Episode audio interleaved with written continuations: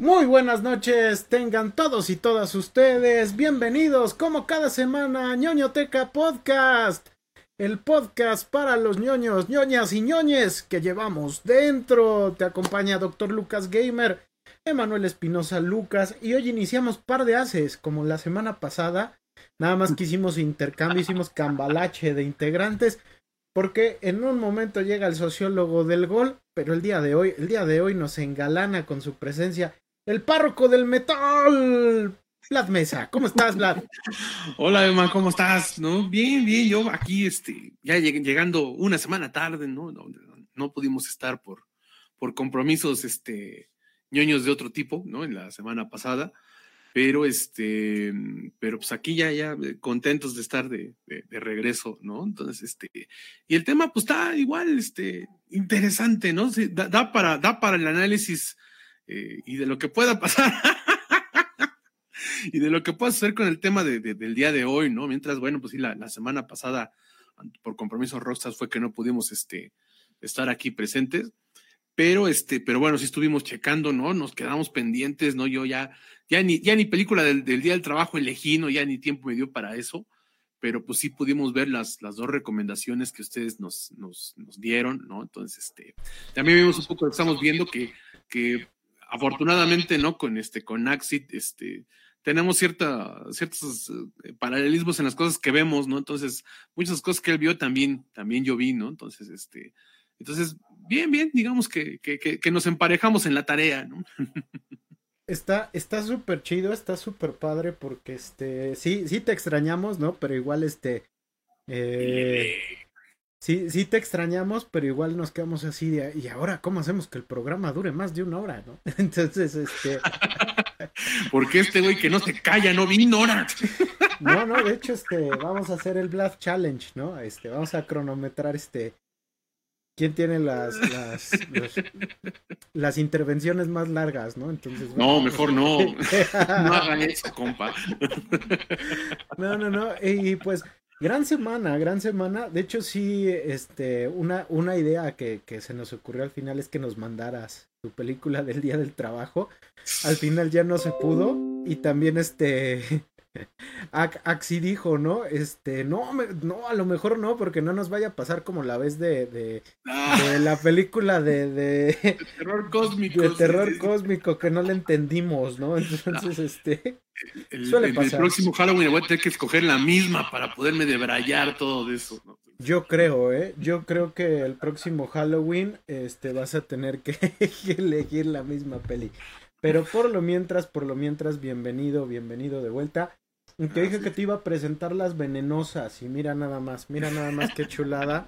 Mira nada ah, no, mira qué cosa. Uf, no, bueno, para quien nada más nos está escuchando, está perdiendo aquí como este Emma nos está antojando una chela. Es, ¿Cómo ando, cómo ando perdiendo compostura, mano? Vamos viendo cómo poco a poco se va a ir debrayando más y más y más hasta que termine mentándonos la madre a todos. y, más, y más con el programa de hoy, ¿eh? que, que, está, este, va a estar interesante como cada semana. Porque fíjate, fíjate que este, pues ya, ya, ya llegó el estreno de la temporada de, de verano de Marvel. Ya tuvimos Ant-Man y, la avispa Quantum Manía y ahora toca el turno a, Guardianes de la Galaxia Volumen 3. La, la, despedida de estos personajes del universo cinematográfico Marvel, por lo menos eh, en un momento. Y también pues esta sí ya es despedida, despedida de James Gunn, ¿no? De, de, del UCM, porque ahora pues, como ustedes sabrán, junto con Peter Safran, pues ya son los mandamases del, del universo cinematográfico de, de, DC, ¿no? Nada más. Y que Dios nos agarre confesados con eso, pero bueno. Calma, calma. Yo creo que está interesante, está interesante la plática del día de hoy. Así que, pues vamos a darle, vamos a darle y cuéntenos todos si les latió Guardianes de la Galaxia 3, qué les ha parecido. Pero mientras, y como cada semana, pues, y en lo que veo que mi venenosa está sacando el veneno, Qué cosa. Sí, mira, mira, está sacando la espumita, tremendo. En lo que esto, en lo que esto avanza, cuéntanos, este cuéntanos, ¿a qué, le, ¿a qué le tiraste la semana pasada? eh, pues fíjate que bueno, tenía las que estamos viendo de dos semanas, ¿no? Pero voy a tratar de hacerlo cortito y conciso, ¿no? Y, de concentrarme en lo, en, lo principal, ¿no? Eh, de series sigo viendo, este, o sea, seguimos, damos el seguimiento todavía de este, de, de, de varias son este, semanales, ¿no? Sigo viendo Succession, eh, algo que habías comentado tú la semana pasada, ¿no? Eh, está muy buena, pero sí ya tiene que acabar. Ya, ya son muchas vueltas sobre, muchas, sobre las mismas cosas, están bien hechas, pero la verdad es que sí, ya, este, ya, ya hace falta que, cierre. Qué bueno que ya va a cerrar, ¿no? Este, Aquí estamos viendo en vivo cómo se embrutece Emma, ¿no? Entonces, qué envidia, francamente, pero bueno, ¿no? Es, es, un, es un performance. es un este experimento social, güey, ¿no? Este, seguimos viendo Yellow Jackets, muy buena, se está poniendo muy buena la serie. A quien le guste Lost, no se la pierda. Este, sigo viendo Barry, ¿no? Ya, ya la comedia está al mínimo para contarnos una tragedia, básicamente, ¿no? Es, es muy impactante lo que está pasando con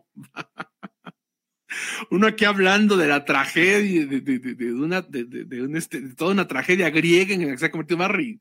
Estoy dando todo un espectáculo, pero bueno, muy bien. Para quien esté viendo en vivo, para que se anime a vernos en vivo, quien ama nos está escuchando, para que vean toda la hora de peripecias que hace Emma mientras se alcoholiza en vivo, ¿no? Casi, casi. Barry está muy buena, muy, muy buena. También ya termina, este, yo espero que termine por todo lo alto. Ya ni te va a volver a ver, no, francamente, no. Este, otra que ya estoy terminando de ver que es de Marvelous Miss Maisel, pero francamente, esa eh, me está, está muy, muy, muy cuesta arriba, ¿no? Me está costando mucho trabajo. Ya, ya la serie ya no está buena. Ya también ya se va a acabar. Por eso es que decidí sí terminarla de ver.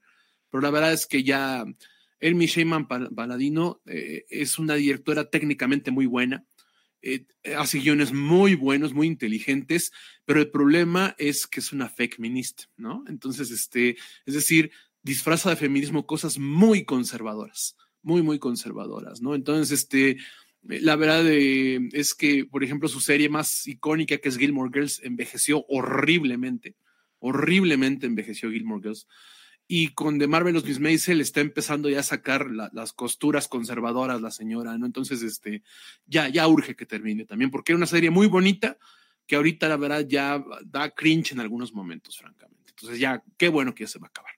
Y comencé a ver una serie de Netflix que se llama The Night Agent o El Agente Nocturno.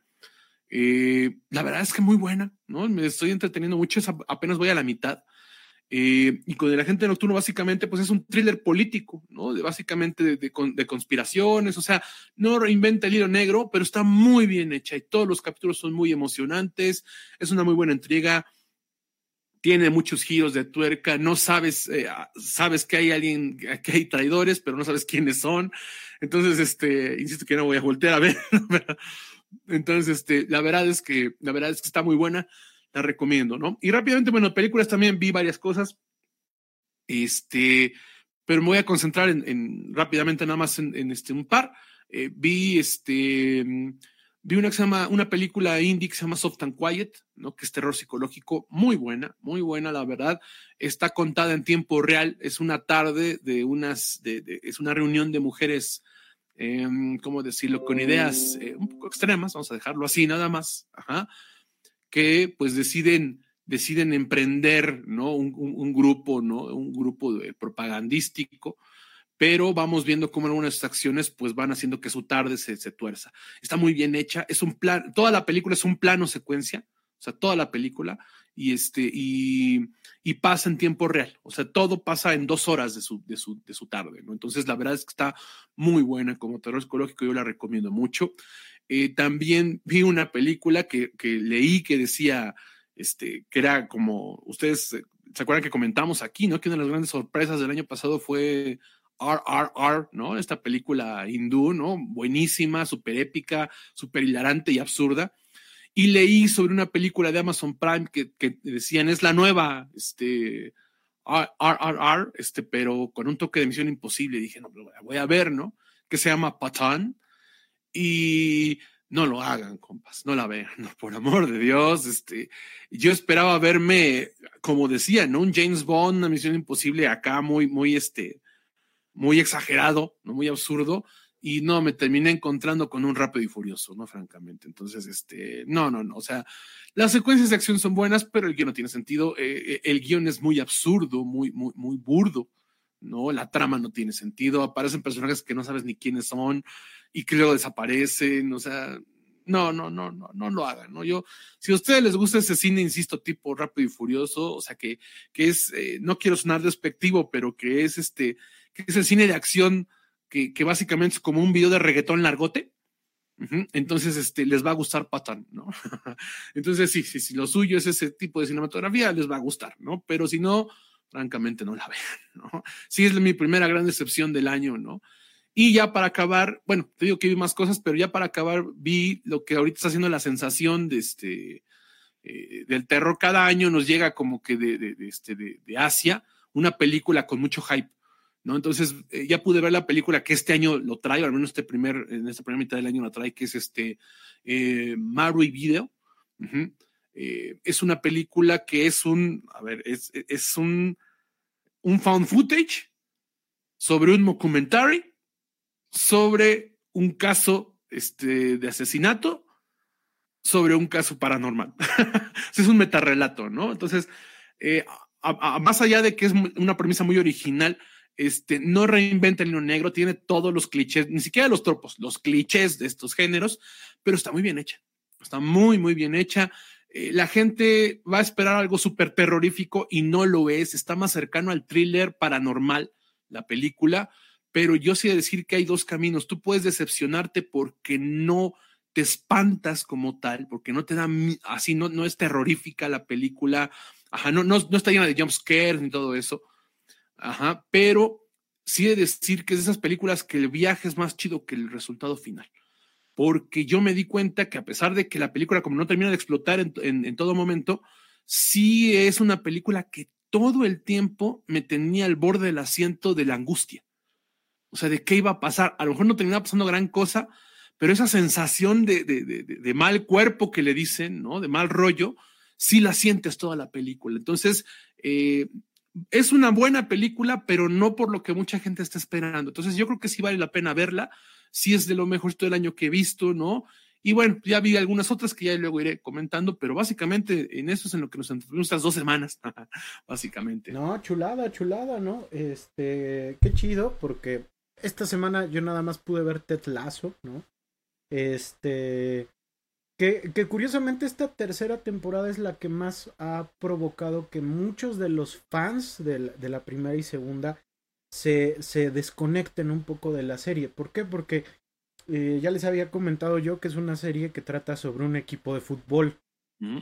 Y en esta temporada es en la que menos hemos visto fútbol, ¿no? Definitivamente. este se centra muchísimo más sobre eh, la vida de, de, los futbolistas, la vida del propio Ted Lasso, eh, y estamos viendo eh, eh, muchos, muchas historias con temática social, ¿no? Entonces, este, por ejemplo, ahorita están sacando la historia de, de, uno de los protagonistas, un futbolista que es gay. Entonces, este, uno pensaría que, que en una época donde estamos empezando a ver como muchos atletas profesionales salen del closet, es, es, es, muy curioso ver que uno de los que se mantiene todavía como muy uh, reservado en ese sentido es el fútbol, ¿no? Sí. y, y, es todavía más curioso ver que mucha gente está diciendo, ya no estoy viendo Ted Lasso porque eh, está hablando de que hay un futbolista gay, ¿no? Cuando probablemente hay montones de futbolistas gays en el orbe, ¿no? Entonces, se trata más... Hasta por estadística, es seguro. Sí, exacto, ¿no? Se trata más como de esta cuestión de no querer ver más allá de lo que nos muestra eh, la pantalla de televisión cuando nosotros estamos viendo la liguilla, ¿no? Entonces, este... Eh, eh, es un poco triste por la fanaticada, pero a mí me parece que hablar de este tipo de cosas es bien necesario en nuestro tiempo, ¿no? Y es bien importante. Entonces, en ese sentido, creo que el hecho de, que la serie se salga de su zona de confort hace que valga la pena el viaje, ¿no? Entonces, me ha gustado. Y, que en una tercera temporada sí es lo que esperas, ¿no? Que, que ya no sea, porque bueno, siempre hemos hablado precisamente, ¿no? De, que la primera te presentan un universo y la segunda es expandir ese universo, pero una tercera yo creo que sí vale la pena ya este, intentar algo distinto, ¿no? Que es lo que puede mantener viva una serie más allá de una tercera temporada. Entonces, yo no la he visto, yo, yo Ted Lasso es uno de mis pendientes y es una serie que quiero ver, pero como que no ubico en qué momento tenga yo un mood para eso. A lo mejor ahorita que termine de ver Barry, como que se va a necesitar esta, este tipo de comedias sociales negras, ¿no? Eh, tragicomedias, a lo mejor. Entonces, a lo mejor sí me animo ahí a, entrar a Ted Lasso, ¿no? Que voy aquí anda en los comentarios, este, Dulce Hernández, saludos a Dulce, ¿no? Y este, y dice, jajaja, no lo haga, compa, sí, sí, seguro se refería a este, a este cine, ¿no? De acción, que es como video largote de reggaetón, ¿no? Entonces, este, sí, sí, no, no lo hagan, compas, ¿no? si los entretiene, va, ¿no? Pero en general, quien vaya pensando en otras cosas, no, no, hay, hay por ahí un par de películas de acción que tengo pendientes en mi lista, que dicen que están muy buenas, una, una finlandesa que dicen que es muy buena, a ver, ya la veremos en la semana y la, platicaremos, ¿no? Pero, pero sí, sí, no, no, si ven, si se encuentran patán, eh, no, no, no la veo. hasta, En, hasta, en, el título lleva el pecado, ¿no? ¿Cómo que se llama Patán? Sí, sí, sí, se llama Patán. patán. Entonces, sí, yo creo que sí, eh, vete una vez que acabe Barry, o uno de esos días en que estés como, llegues extenuado por el trabajo, y yo creo que te vas a conectar luego, luego, ¿no? Entonces, este, es una de esas series que tiene esa capacidad de hacerte sentir bien en los momentos en que uno siente ese, ese cansancio por la chamba o por la misma vida, ¿no? Entonces, por la vida, sí, sí. Sí, ¿no? Es bastante cool. Este, no sé si ya viste Bot tiene miedo. No, ¿qué crees que no? No, es que está aquí, lo, comentaron, ¿no? Que ya está en horarios bien difíciles, ¿no? de, de, de, hecho, aquí en, en, Pachuquita, querido, ya la sacaron de cartelera, ¿no? Sí, sí, sí, sí, este entonces no, no hubo oportunidad, no, no tuve oportunidad de, de, poderla ver. La tengo pendiente, pero eh, escuché algunos comentarios que tuviste la semana eh, pasada, y, y, sí, ¿no? Ha habido críticas mixtas, o sea, hay críticas mixtas, ¿no? Entonces, estoy queriendo no leer demasiado al respecto para yo ver qué onda, ¿no? Pero sí estoy viendo gente en los extremos, ¿eh?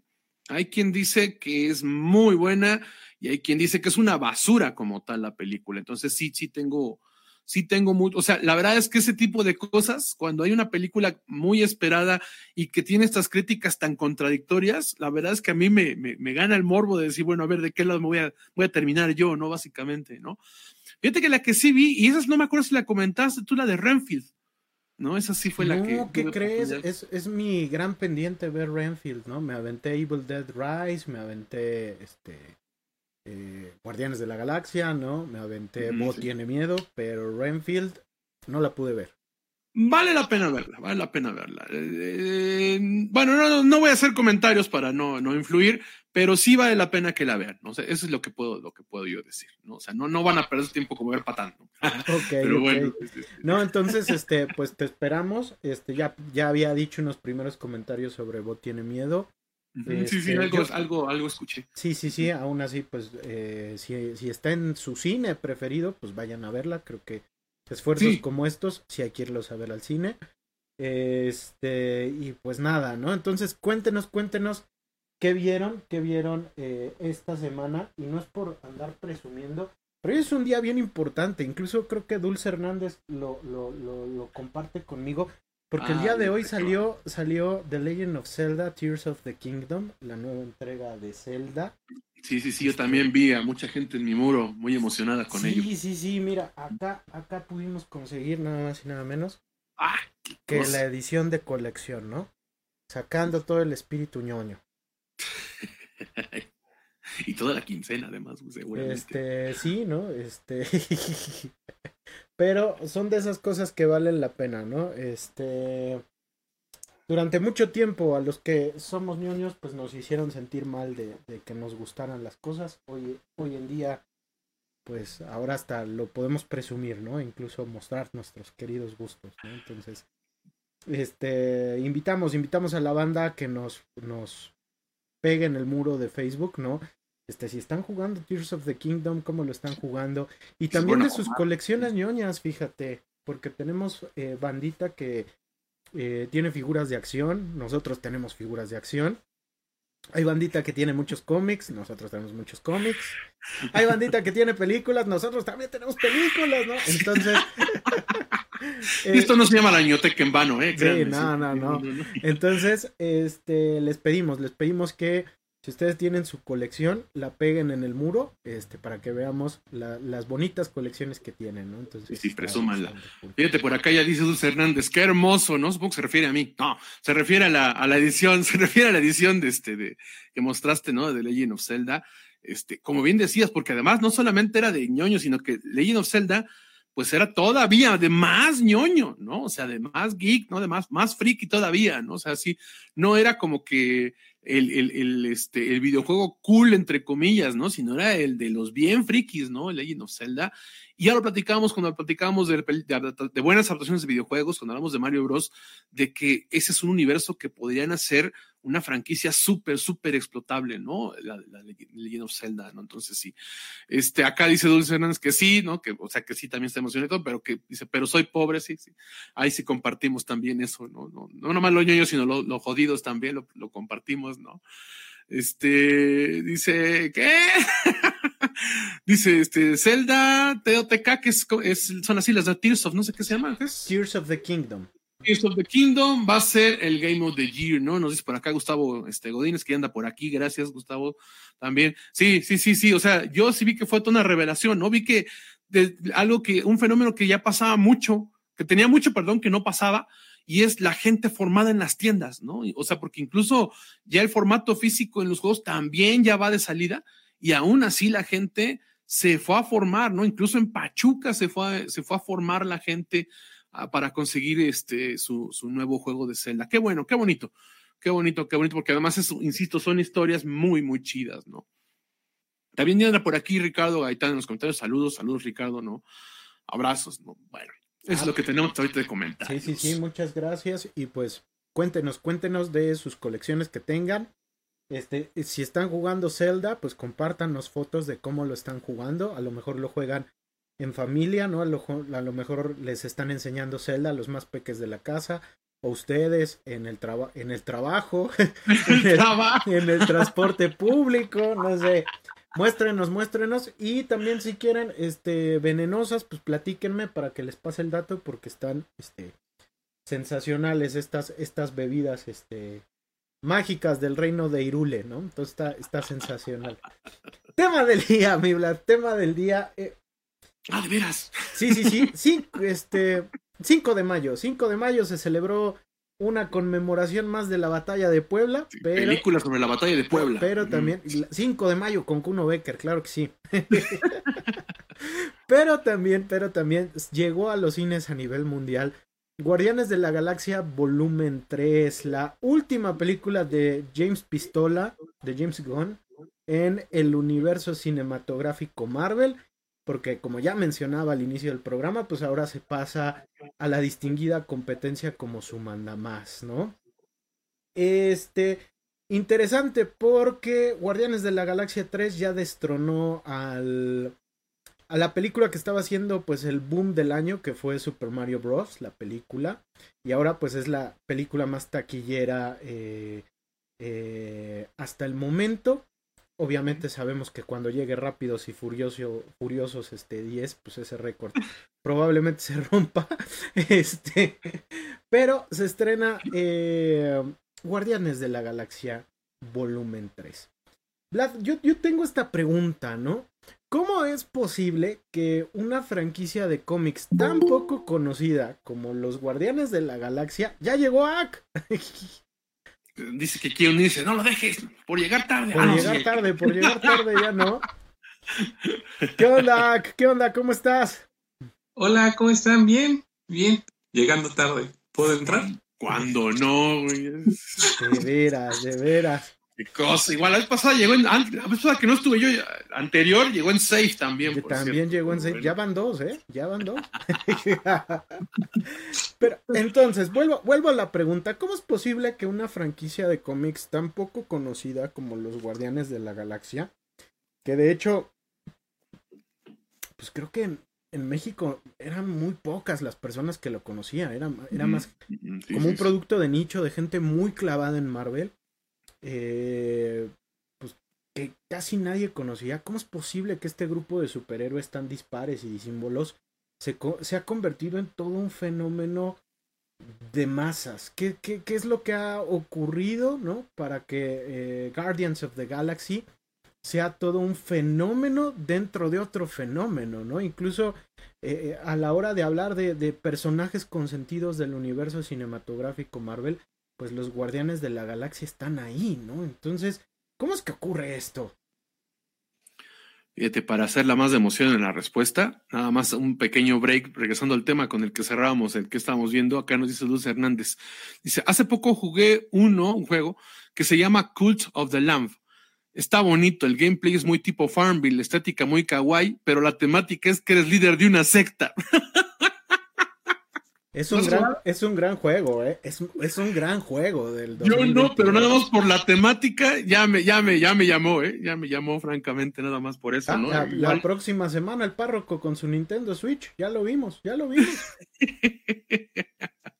Mira, si, me, si resulto ser muy bueno para ese juego, igual ahí estaba mi futuro, ¿no? No, no, de cinéfilo mamador, sino de líder sectario, pero bueno. Fíjate que este, ya ahora sí regresando a, a tu pregunta, este, Ma, eh, es, es, sí, ciertamente es curioso, ¿no? Yo creo que tiene que ver poco con los cómics, o sea, eh, yo creo que es un fenómeno más que demuestra, eh, perdón, este, un ejemplo más que demuestra el fenómeno de, este, de, cómo realmente estás hasta cierto punto muy desligado, o sea, que sí son nichos distintos, el de los quienes son fans de los cómics y de quienes son fans de las películas de superhéroes, ¿no? Desgraciadamente es un nicho todavía separado, que si bien es cierto, cada vez converge más, pero todavía no lo suficiente. ¿Por qué? Porque tú bien lo decías, ¿no? La verdad es que nadie conocía a los Guardianes de la Galaxia, ¿no? O sea, eran de esos, era, eran esos superhéroes este, de serie C, ¿no? Más o menos, ¿no? En general, salvo lo que era el, el, el guantelete del infinito, el Infinite Gauntlet, no eran los, este, los, eh, eh, los cómics de cósmicos, el, el, el, Marvel cósmico no era demasiado exitoso. No estoy diciendo que fuera malo que no hubiera, pero no era demasiado exitoso. Y, y insisto, no exceptuando este, el Infinite Gauntlet. Entonces, este, entonces sí, los Guardians of the Galaxy eran un equipo muy, pero muy, insisto, ni siquiera de, de, de línea B, sino como de línea C o D incluso, ¿no?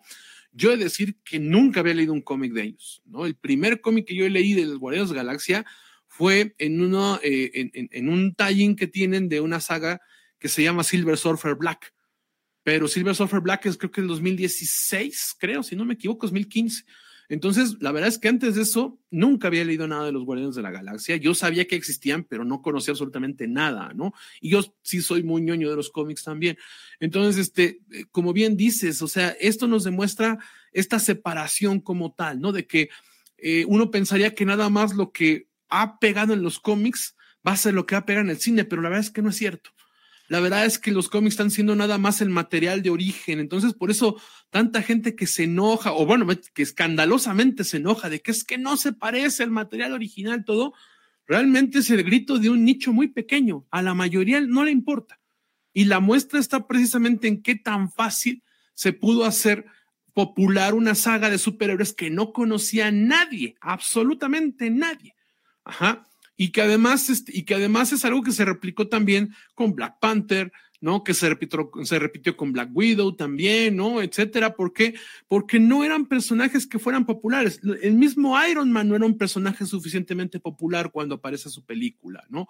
Entonces, eh, yo creo que había muy poco que perder con estos personajes. A nadie le importaba si estaban apegados al cómic, a nadie le importaba si los podías modificar. Entonces había cierta libertad creativa para darles una profundidad que tú quisieras más allá del, entre comillas, respeto al personaje.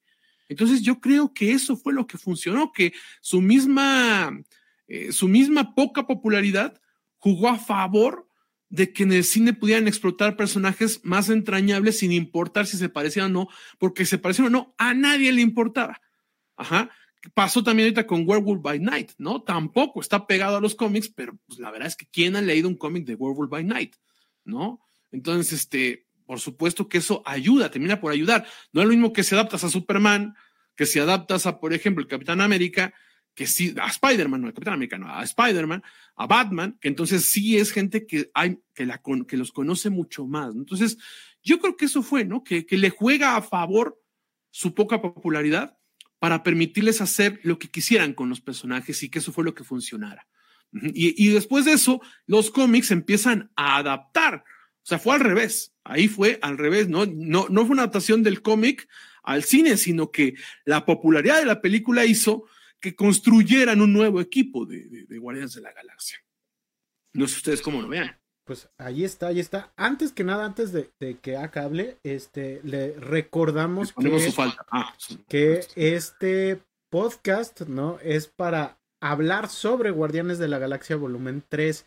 No crean que vamos a poner la película, porque ya nos pasó con, que, con, con Mario que, que sí vamos a poner la película y no, ¿no? Entonces, este, ojo, aquí es para hablar de Guardianes de la Galaxia volumen 3. Si ustedes ya la vieron, aquí pueden despotricar si les gustó, si no les gustó, qué les pareció.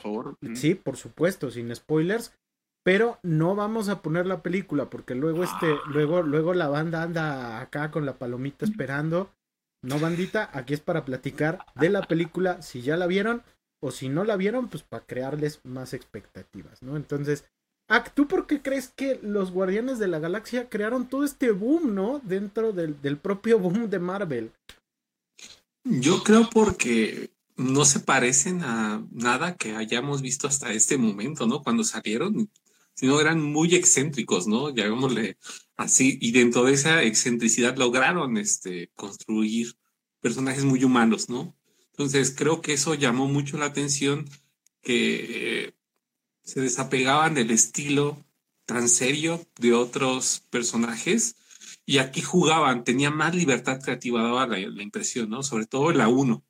Este, yo creo que eso fue lo que pasó. Yo los vi en una serie animada de Los Vengadores, no me acuerdo cómo se llamaba, y ahí salían, ¿no? Entonces, antes de que saliera la, la película, la 1, este, y cuando dije, ay, qué personajes tan raros, ¿no?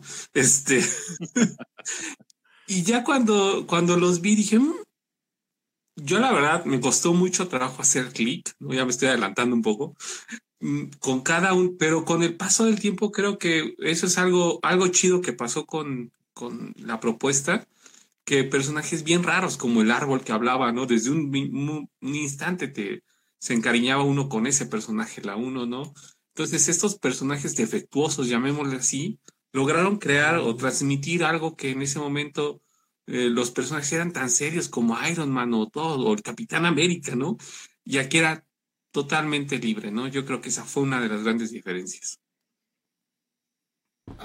A, esto que ustedes dijeron que es, que es este, tremendamente maravilloso, yo creo que le agregaría, por un lado, por un lado que eh, los Guardianes de la Galaxia, eh, por lo menos en, su versión fílmica, han apelado muchísimo al consumo nostálgico.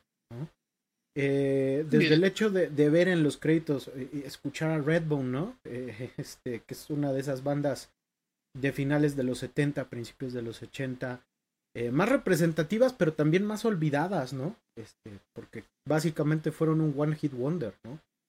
Este, el ver, el ver todo este consumo nostálgico, ¿no? Y, y que también tiene que ver mucho con, con, el cine de los 80, ¿no? El ver reminiscencias a los Goonies, a Indiana Jones, a Top Gun, ¿no? Eh, hace que, que, que, que, mucha gente que no los conocía, pero que creció en los 80 o, principios de los 90, conecte rápidamente con los Guardianes de la Galaxia, ¿no? Entonces, influye mucho ese consumo nostálgico y por el otro lado, creo que tiene que ver, y, y, ya me estoy adelantando un poquito, ¿no? Eh, eh, con la tercera parte, es que, pues Guardianes de la Galaxia es la historia de una familia, ¿no? Este, podríamos decir, es una familia disfuncional, pero siendo sincero, creo que todas las familias lo son. Sí, ciertamente. Entonces, es la historia de una familia, ¿no? Entonces, de alguna u otra manera, todos y cada uno de nosotros de alguna manera nos vemos identificados con ciertos miembros, ¿no? El hijo rebelde, el, el líder que es este pasguato, ¿no? Este, la, la, tía, la mamá o el papá mandón, ¿no? El hermano que se cree chingón y no lo es tanto, ¿no? El que se cree un sabelo todo.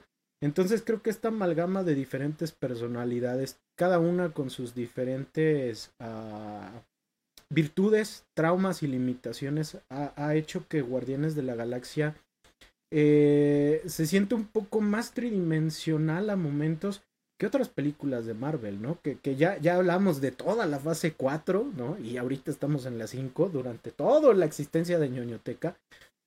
Y que vemos que, que, en estas nuevas fases, pues ha adolecido mucho de eso, ¿no? Ha adolecido de tener personajes uh, con cierto sentido de tridimensionalidad. Y aquí lo vemos, ¿no? A pesar de que tenemos como esta formulita de Marvel, este, a pesar de todo eso, como que hay una cierta tridimensionalidad con la que la gente puede conectar. A veces es algo muy sutil, a veces es algo que puede ser muy burdo, pero la gente conecta de alguna manera. Entonces, creo que aunado a todo lo que dijeron, esto ha provocado que Guardianes de la Galaxia haya pasado de ser una franquicia muy de nicho a una franquicia que si bien no es el hombre araña, pues sí por lo menos ya es mega reconocida, ¿no? Y como bien dice, dice Vlad, hoy en día, pues este, eh, los escritores de los cómics de Guardianes de la Galaxia, pues ahora se basan mucho en las versiones fílmicas para traer un poquito de ello a los cómics, ¿no? Y con ello atraer más lectores. Todo un ejercicio transmedia e hipertextual, ¿no? Bastante cool. Y pues bueno, pues bueno, uh, hablando de esto, hablando de esto, pues vámonos, vámonos con la película. Pero antes de que pasemos claro a la película sí. ya de lleno, aquí tenemos más comentarios. Dice por aquí Ernesto Bárcenas, ¿cómo llegué aquí? no lo sabemos, pero qué bueno, ¿no? A lo mejor es porque Facebook sigue descompuesto, pues ya llegaste, por aquí quédate, ¿no? A ver, Saludos. Si te gusta y cuéntanos si ya viste la película, qué te pareció, sin spoilers, ¿no? Y si no la has visto, no te preocupes, no vamos a contar nada que, que, que, que arruine la experiencia, ¿no? Y por acá nos dice Dulce Hernández, solo quiero saber si la volvieron una película cómica como hicieron con las de Thor. No tenemos, podemos decir ya porque si no arruinamos todo el programa, ¿no? Pero si queremos dejar sin arruinar el programa contestarte, si podemos contestarte sin arruinar el programa es sí y no. Entonces, este, ahorita lo, lo vamos a ver, dice. Dice por aquí también, Fanny Braudier, saludo, dice, no antojes, Emanuel, no, no, es, y aparte la chela, ¿no? Ah, sí, sí, no, sí, sí, no, no. O sea, no antojes, hermano. Sí, sí, ¿no? Es increíble, ¿no? Que alcoholizándose a la hora de la chamba, qué cosa, ¿no? Qué envidia, pero bueno. ¿no? Qué envidia. Pero...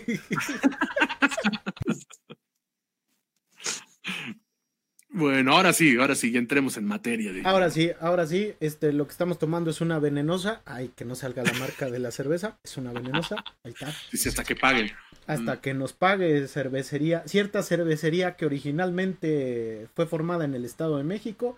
Basta de publicidad. Basta de publicidad gratis como con Pollo Brujo. Con Pollo Brujo, claro que sí. Pollo Brujo Challenge. ¿no? Ya que se, este, se quita el suéter y su, playa, su camisa de Pollo Brujo. Pollo Brujo. Sí, sí, sí. Este... Ya vemos ahí con una playa de Pollo Brujo. Sí, vamos a ir a negociar eso con ellos, pero bueno. Sí, ¿eh? sí, sí, deberíamos. Pues ahí está, Guardianes de la Galaxia volumen 3, la nueva película del universo cinematográfico Marvel, dirigida una vez más por James Gunn, cineasta estadounidense eh, que inició su carrera como guionista. Es el guionista nada más y nada menos que del remake de El Amanecer de los Muertos, dirigida Curiosamente, por otro recurrente visitante de la ñoñoteca, Zack Snyder. Por el visionario director Zack Snyder. ay, ay. ya, ya, es, ya es marca, ¿eh? Ya es marca. El visionario director. El visionario director, no puede ser, no puede ser. Es como, es como Roman Reigns en las luchas, ¿no? Más o menos. Ahorita que, ahorita que hable yo vas a ver por qué ese es visionario, pero bueno, continuemos. Continuemos, continuemos. Eh, director de filmes de culto como Criaturas Rastreras, su primer largometraje, o Super, su segundo largometraje. Eh, sí, sí, salta, sí. salta al cine mainstream completamente con Guardianes de la Galaxia. Ha dirigido también El Escuadrón Suicida dentro de DC Comics. Y pues también ha producido varias películas. También ha sido escritor de videojuegos, es el guionista de Lollipop Chainsaw videojuego publicado por Capcom por allá en el lejano 2010. Pues en esta nueva historia, los Guardianes de la Galaxia deciden unir fuerzas una vez más para rescatar la vida de uno de sus amigos, nada más y nada menos que de Rocket. Y para ello van a descubrir que eh, su querido amigo, su querido amigo, pues es una criatura eh, creada por un sujeto conocido como el alto evolucionador, quien se dedica a crear nuevas formas de vida y perfeccionarlas para llevarlas a la cúspide de su evolución. Pero lo que parece como una especie de tarea noble se convierte en una oda muy macabra a la cual los guardianes de la galaxia tienen que enfrentar. Este, pues así, así las cosas, pues Guardianes de la Galaxia volumen 3 cierra la trilogía de estos superhéroes y también el ciclo de Gon con Marvel. Incluso algunos de los actores de la franquicia ya también cierran su ciclo eh, dentro del universo cinematográfico de Marvel, como es el caso de Chris Pratt, eh, Soy Saldaña este, y Dave Bautista. Entonces, este, pues después de esta sinopsis sencillona, ¿quién, quién quiere empezar o gustan que, que yo empiece? Dale, dale. Le damos, le damos. Pues yo lo voy a decir este de manera como más sencilla. Sas. Pues es la mejor película de, de, de, la fase 4, ¿no? Y de lo que llevamos de la fase 5, ¿no? Sin duda. Aquí, aquí vendría un comentario muy al hablar, ¿no? No, no es que estuviera difícil. No, no es que fuese muy difícil. Tampoco es que lo estuviera muy difícil. Ajá, pero eh, eh, este, este, es como una respuesta de doble filo porque sí, sí hay, sí hay cierto grado de dificultad y no, también, también la película tiene ciertas cosas que, que, que la hacen, la, la diferencian de, de, lo que estábamos viendo anteriormente. Eh, porque sí es una película que, que, que era, era muy fácil que Guardianes de la Galaxia superara todo lo hecho en la fase 4 y 5, pues muy simple, ¿no? Porque la mayoría de las películas de la fase 4 y 5 de Marvel son malas películas, ¿no? La realidad es que son películas malitas, son pocos los productos disfrutables, de hecho los mejores productos de Marvel en la fase 4 pues fueron las series, ¿no? En realidad no fueron las películas. Las películas cayeron en un punto muy bajo, ¿no? Para, para muestra, pues tenemos Black Widow o, la última de Thor, ¿no? Este, Love and Thunder, que tenían, eh, por lo menos Love and Thunder tenía toda una historia pregoncísima y la terminaron convirtiendo en una comedia de acción infumable. Acá, acá ocurre algo bien interesante porque eh, se marca distancia respecto a todo lo hecho en la fase 4 y Ant-Man 3, ¿no? Y del otro lado es un no, de, de, no estaba tan fácil, porque creo yo que igual era sencillo para los Guardianes de la Galaxia y para el propio James Gunn quedarse en la misma fórmula de, de Marvel y de Guardianes de la Galaxia 2, que creo que es la película más endeble de las tres. En este sentido, creo que James Gunn marca cierta distancia con su trabajo anterior y Guardianes de la Galaxia es un filme que se acerca más a El Escuadrón Suicida que a Guardianes de la Galaxia 1 y 2, a mi parecer. Y esto se debe a que la película es más oscura, ¿no? Y muchas veces cuando decimos es más oscura, eh, eh, por lo regular de, eh, lo tomamos como si fuera Batman regresa, ¿no? o, o, Batman de Tim Burton, ¿no? Así súper gótica la película y con una estética muy, muy noir. Y no, lo que pasa es que eh, James Gunn entiende algo que creo que no muchos directores en Marvel, por lo menos los que se han mantenido cierto tiempo, han comprendido. Y es que la mayoría de la audiencia que vio a Guardianes de la Galaxia en aquel 2014 ya creció. Muchos de esos niños que vieron Guardianes de la Galaxia, pues ya no son niños, ya son adultos que, que ya tuvieron su, múltiples vivencias, entre ellas pues el primer amor y la primera decepción amorosa. Eh, alguna mascota ya se les murió, se les desapareció, ya sufrieron el dolor de una pérdida, e incluso de pérdidas más duras, ¿no? Como la pérdida de un padre, de un hermano, de una madre, ¿no? Algunos de ellos ya también. la pandemia nos dejó eso a todo el mundo. Exactamente, ¿no? ¿no? Sí, pandemia. sí. Igualmente ya sufrieron también la pérdida o la traición de algún amigo o amiga, ¿no? Que también es algo sumamente humano, pero también ya, ya vivieron las delicias de lo que significa hacer amigos y también de conformar una familia fuera de la familia, ¿no? Creo que los que... Tradiciones de amigos, como cuando Acme te spoilea el final de este de, de, de Mandalorian. De Mandalorian, no, tremendo. Y Manuel pone comentarios que lo confirman, sí, sí, sí. Esos son traiciones y no retazos, pero bueno. No puede ser, no puede ser. Entonces, creo que James Gunn, James Gunn sabe, eh, comprende eso, comprende que la audiencia ya creció y que la audiencia, eh, si bien sigue atada a los códigos del universo cinematográfico Marvel, eh, porque pues bueno, están educados cinematográficamente en todo lo marca Disney, lo cierto es que guarda cierta distancia y rompe un poquito con eso, ¿no? Al presentarnos una historia que aborda sobre la disfuncionalidad de las familias, ¿no? Y de cómo muchas veces las familias llegan a tener comportamientos agresivos entre ellos o, incluso violentos, pero aún así pues hay, un amor presente. No es como lo, lo, ideal, ¿no? Pero es una constante en todas las familias, ¿no? Esto me, me, me, me quedó muy claro en una parte donde eh, el personaje de Mantis le dice algo sumamente hiriente a Drax el Destructor, ¿no? Pero es algo sumamente hiriente y como Drax, este, de plano se, se, se, desanima tremendamente, ella le borra la memoria, ¿no? Y esto me recuerda a esos momentos en que ocurren estas peleas familiares donde la gente se dice cosas que no se quiere decir. Y por el otro lado, pues es una historia que habla sobre los, lo, el trato ético hacia los animales, ¿no? Y el trato ético dentro de la ciencia, ¿no?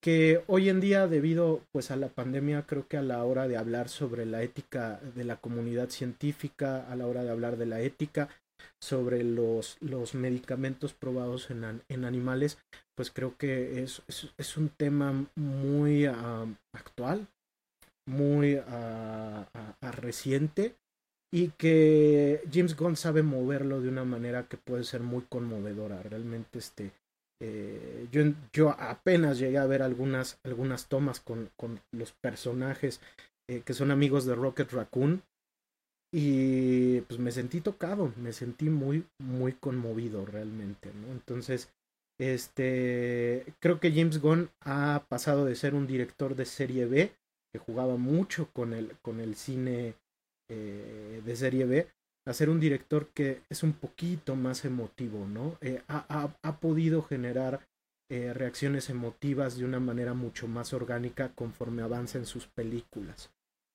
Eh, dicho lo anterior, pues creo que hay que pasar ahora a lo que a mí no me latió, y es que al igual que la gran mayoría de las películas de la fase 4 y la fase 5, la historia hace aguas, ¿no?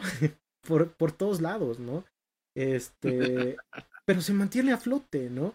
De hecho, hay varias cosas que a mí me parece que sí son, uh, que, que, son Deus ex máquina, ¿no? Hay cosas que se resuelven bien de la nada, que uno dice, ¿qué pedo, no? Como que cierto personaje sabe un idioma que, que nunca vimos que sabían las otras películas. Pero aún así, aún así, creo que eh, si uno va con esta, con, con esta mente despejada, creo que lo deja pasar por alto, ¿no? Porque al final del día la película trata de respetar a su audiencia, no trata de sacarle su dinero de la manera más cínica posible, sino que más bien trata de poner ciertos temas sobre la mesa y, de dar un cierre digno a unos personajes que eran desconocidos, pero que hoy en día se han vuelto eh, entrañables y que, como dije al inicio, pues ya han adquirido incluso un grado de identidad muy fuerte y también de tridimensionalidad.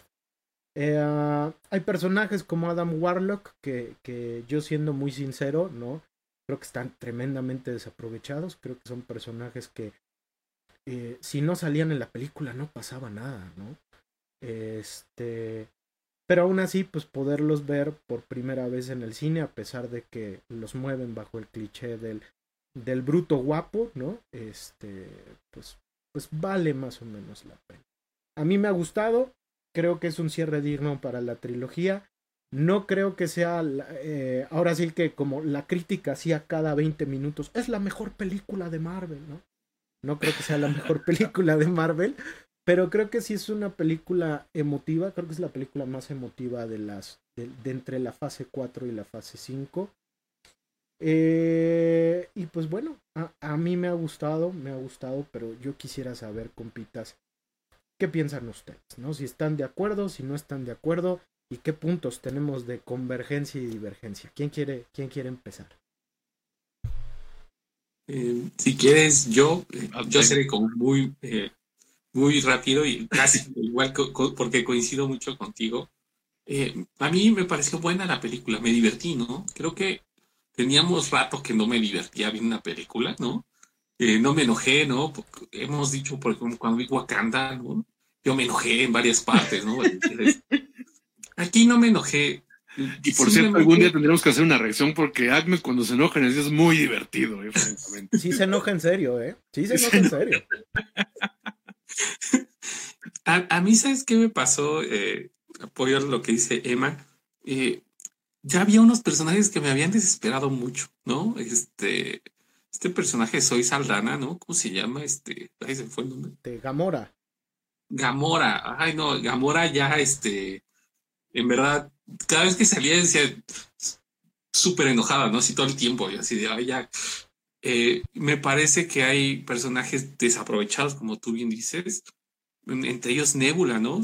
Este, como que yo sentía que le iban a dar como profundidad al personaje, no sé si es la edición, ¿no? Porque hay como una, a la mitad de la película, como que dicen, yo dije, ah, la película va hacia ella también barran a retomar y como que fue de, me olvidé de ella, ¿no? No, eso va a estar en la versión extendida, ¿no? Entonces, ese tipo como detalles, eh, también he escuchado muchos comentarios que enarbolan la película, pero el villano, ¿no? Yo siento que el villano no es bueno, ¿no? Simplemente que, o sea, yo tampoco entendí muchos del propósito, ¿no? Eh, simplemente que es mejor que todos los que hemos visto anteriormente, pero no por eso es, un gran personaje, ¿eh? o sea, eh, yo, no entendía algunas cosas, ¿no? De esta parte de jugarle a ser Dios, o sea, cómo, cuándo, ¿no? Este, este tipo de artilugios no me, no me agradaron del todo.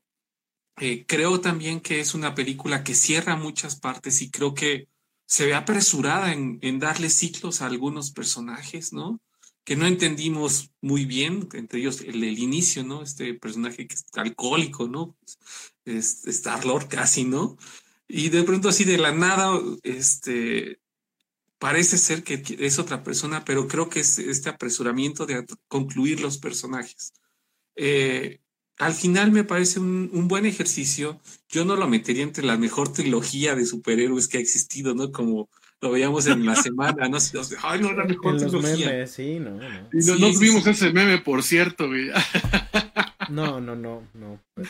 Ya lo subiremos, ya lo subiremos ese Pero al final creo que es una película que sí se arriesga mucho. Eh, quizás toca temas profundos como Inmortales, creo que se llama, ¿no?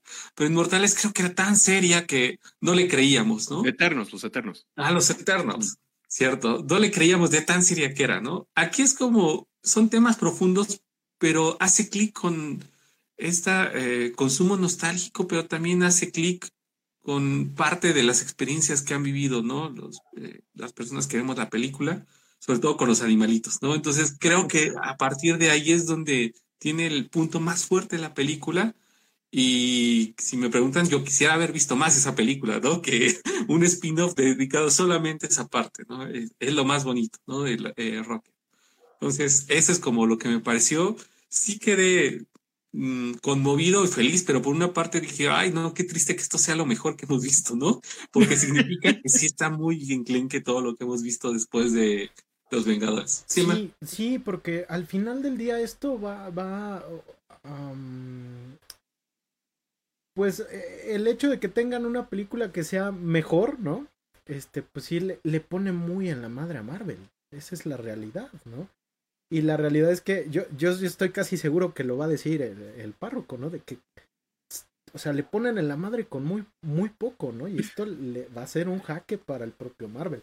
Pero mejor que lo platique el párroco. Míralo, míralo. Esa mirada estoica, fina, de, alguien que está esperando el Superman de James Gunn. Míralo. Es lo que iba a decir. Cuento Exactamente decir eso. Qué cosa. Bueno, mira, antes de que pase yo, este, tenemos algunos comentarios aquí, este, todos en la, este, en, la caja. porque estaban de que ya, ya de aquí de Manuel, el, antojador de este, de Mineral de la Reforma, ¿no? Porque dice que dice, no antoja, Manuel, dice, anda antojando de hace rato con su compra de Legend of Zelda, ¿no? Levantaste, este, muchas, este, mucho escosor con esa, con esa edición de Legend of Zelda, ¿eh? por cierto.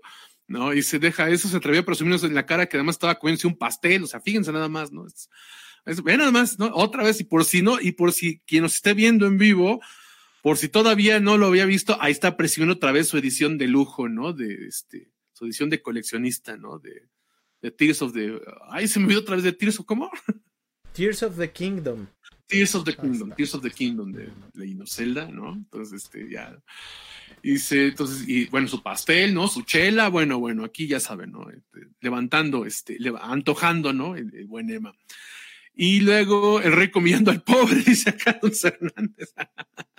sí, también. Y luego ya también Fanny también nos da un comentario que dice, yo siento que nerfearon al, este, al alto evolucionador y la queso. bueno, eh, yo sí tengo fuertes declaraciones, ¿no? Que hacer aquí, francamente, ¿no? Con este, con, con esta película.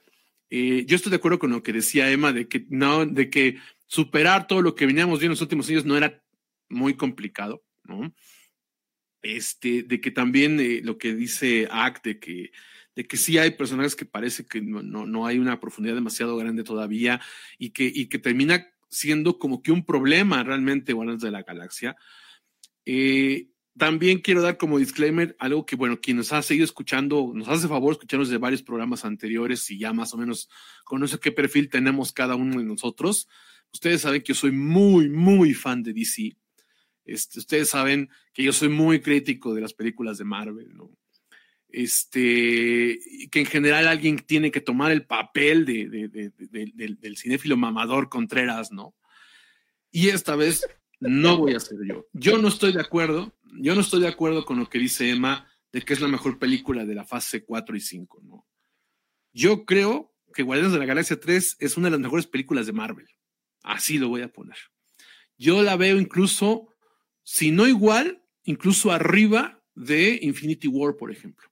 La veo arriba de Pantera Negra, incluso también, ¿no? Yo, de hecho, me puse a hacer como que un recuento y yo creo que encima de esta pongo eh, El Soldado de Invierno, que me parece así casi casi inamovible a estas alturas ya. Chulada, ¿eh? Este, Sigue siendo la primera de, la primera de Avengers. Este, y, bueno, a mí me gusta mucho Infinity War, ¿no? O sea, con el tiempo le fui agarrando cariño a Infinity War. Ajá. Este, pero yo creo que nada más, ¿eh? Yo creo que nada más. Yo estaba muy sorprendido de que me hubiera gustado tanto la película. Este, la verdad es que yo salí muy contento de ver la película porque tenía mucho que no veía un producto de Marvel que me hiciera sentir tan bien. Tal vez exceptuando este Hombre Lobo por la noche, ¿no? Que fue algo, una sorpresa muy grata, pero que era un producto entre comillas menor, ¿no? Es un mediometraje, ¿no? Como lo, el equivalente a un one shot en los cómics, ¿no? Pero la verdad es que yo también he de decir esto, yo jamás entendí demasiado por qué a la gente le encantaba tanto el volumen 1, ¿no? O sea, la primera película de Guardianes de la Galaxia, a mí me parecía una buena película, pero hace caso, o sea, ah, pues sí está entretenida ya, ¿no? Y a lo mejor es esto de que a mí los personajes pues ni me iban ni me venían, ¿no? Y que ya hemos platicado aquí, ¿no? Que si bien es cierto, todos tenemos un nivel de, de, de, este, de consumo nostálgico, en general yo no caigo tanto en eso. Entonces a mí no, no, no, o sea, me gusta, pero X, ¿no? X. La segunda sí me parece una película de, de, entretenida a mala. Ajá, la segunda de Buenas de la Galaxia. Pero, eh, y entonces yo creo que porque iba esperando cualquier cosa, iba esperando un Ant-Man Quantumania 2, es que me sorprendió tanto que no lo fuera, ¿no? Si regresamos a la pregunta que hacía este Dulce Hernández por acá arriba, que decía, solo quiero saber si la volvieron una película cómica como hicieron con la de Thor. Bueno, punto número, o sea, y decía que es una, es una pregunta, una respuesta con truco, ¿no? Porque, bueno, punto número uno, ciertamente eh, el problema no es tanto que le metieran humor a Thor, sino que Thor no es un personaje, un perfil, personaje que permitiera que se le metiera el humor. O sea, Chris, Chris Hemsworth es un muy buen actor cómico, entonces eso digamos que era un alivio por el, por el actor, pero realmente pues Thor es un personaje como buena mitología, es un personaje trágico. Y, entonces, y, Hemsworth igual es gran imagen de cierto whisky, ¿eh? Ah, sí, también. también, ¿no? Pero bueno, este, entonces yo ya muchas veces he hablado de esta relación de amor-odio que tengo con Thor Ragnarok, que es muy entretenida, pero que, pero que es una película que termina traicionando al personaje, a Marvel, que establece ya una fórmula. Ahí me parece que es donde empieza a cansar la fórmula, etcétera, etcétera. Odio lo que le hacen a Hulk, precisamente por acá decía Fanny, del nerfeo al, alto evolucionador, pues el peor nerfeo que ha tenido este, el MCU es con, con, con Hulk. ¿no? Con Hulk, ¿no? Que si además, si veníamos de una etapa como Immortal Hulk, que es una preciosidad, una de las mejores etapas de la historia de los cómics de superhéroes, este, pues obviamente todavía era más doloroso ver lo que estaba haciendo Marvel, ¿no? Pero eh, con los Guardianes de la Galaxia estaba lo contrario, eran personajes que en los cómics no, ¿eh? Porque, por ejemplo, Drax el Destructor es un personaje muy trágico también. Ajá, es un personaje construido a partir de la desgracia, es el Punisher cósmico, básicamente, ¿no? Lo asesinan a su familia y él recorre la galaxia buscando venganza. Y aquí, pues, Dave Batista, pues lo convierte en un patiño, básicamente, ¿no? Pero insisto, como comenzamos al principio del programa, a nadie le importaba porque nadie sabía quién demonios era Drax el Destructor. Así de sencillo. Ajá. Entonces, por eso no nos importa que le cambiaran la personalidad tanto. Curiosamente, después de este cambio de personalidad eh, que establece, eh, el perfil que establece Gon en, en el volumen 1, el volumen 3, pues nos daba el tipo de personajes para seguir echando desmadre. ¿No? O sea, sin necesidad de meterse en problemas, ¿no? Hacer un Shazam 2, ¿no? Hacer una película sin pretensiones, entretenidas secas. Y ya, dominguera, a mí Shazam 2 me gustó mucho porque no aspiraba a gran cosa, ¿no? Entonces era una película entretenida de superhéroes y bien, ¿no? Bien, bien, no va a pasar la historia, no es la neta, pero yo me divertí viéndola. Entonces yo esperaba que eso era lo que siguiera haciendo James Gunn. Y terminando de contestar la pregunta de Dulce, pues Resulta que, esto, que, que, esta película, estos personajes que eran los patiños en general, los que se prestaba para hacer pura comedia, les entrega el producto más trágico desde Infinity War. Entonces, es una historia, o sea, eh, la verdad es que al final de un personaje que no te importa nada, que como Rocket Raccoon, terminas absolutamente conmovido. O sea, porque aquí el, el centro, toda la historia gira alrededor de Rocket Raccoon y termina siendo un personaje trágico, bonito, perfectamente construido. Después de tanto tiempo está bien construido, ¿no? Entonces, este, entonces eh, es, es, imposible, ¿no? Que en algún momento de toda la historia que nos cuentan de Rocket Raccoon es imposible que no conectes, que no te conmueva, que no te sientas enojado, que no te sientas este, frustrado, que no te sientas divertido con lo que estás viendo, no entretenido con lo que estás viendo. Entonces, es absolutamente eh, multidimensional, ya ni siquiera es profundo, es multidimensional lo que nos presentan con Rocket Raccoon. Al final resulta que es el personaje más construido de todo lo que hemos visto en los últimos años de Marvel, ¿no? Y eso es algo que yo no me esperaba. Y vemos de verdad momentos muy trágicos, muy trágicos en una película que yo no lo esperaba, ¿no?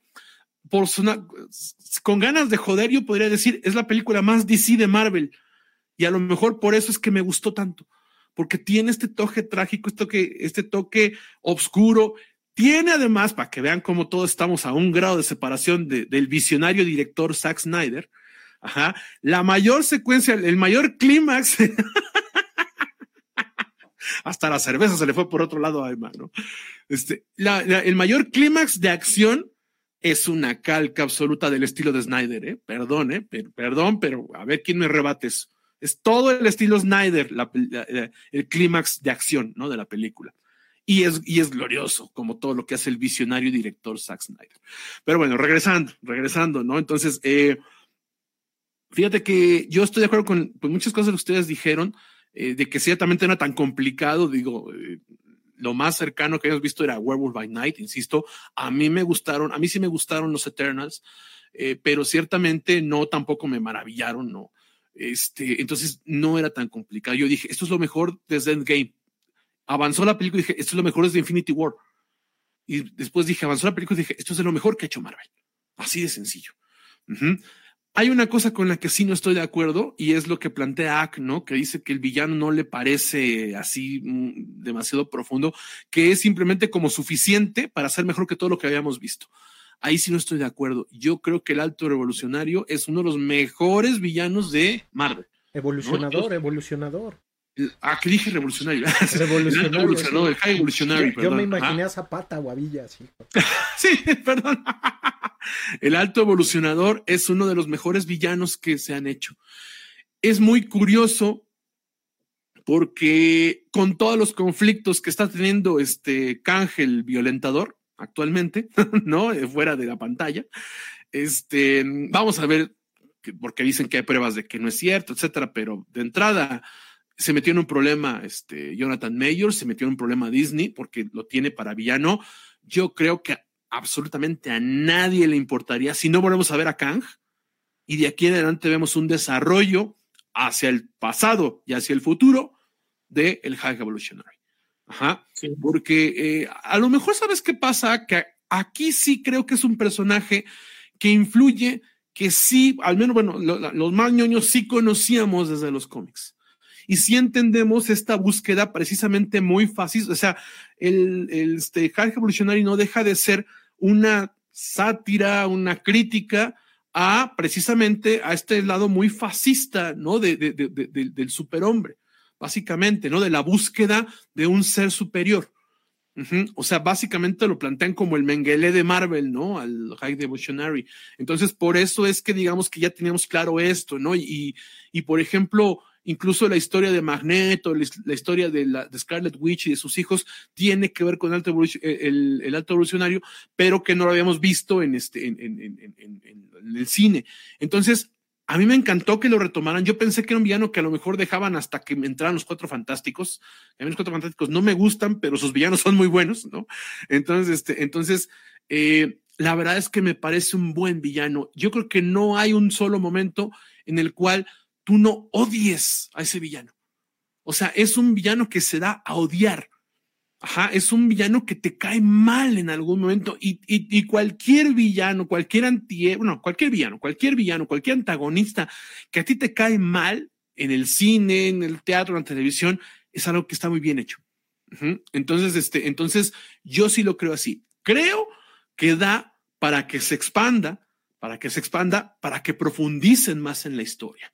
Porque además es eso, vemos cómo él va, o sea, en pequeños flashes, vemos cómo va cambiando, incluso cómo físicamente, o sea, su transformación física va de la mano de su degeneración este, eh, ideológica, ¿no? Del, del High Evolutionary. Entonces, a mí eso me encantó. El actor me encantó también, el personaje como tal, el tipo de villano para el tipo de historia animalista que nos contaban me parece perfecta, ¿no?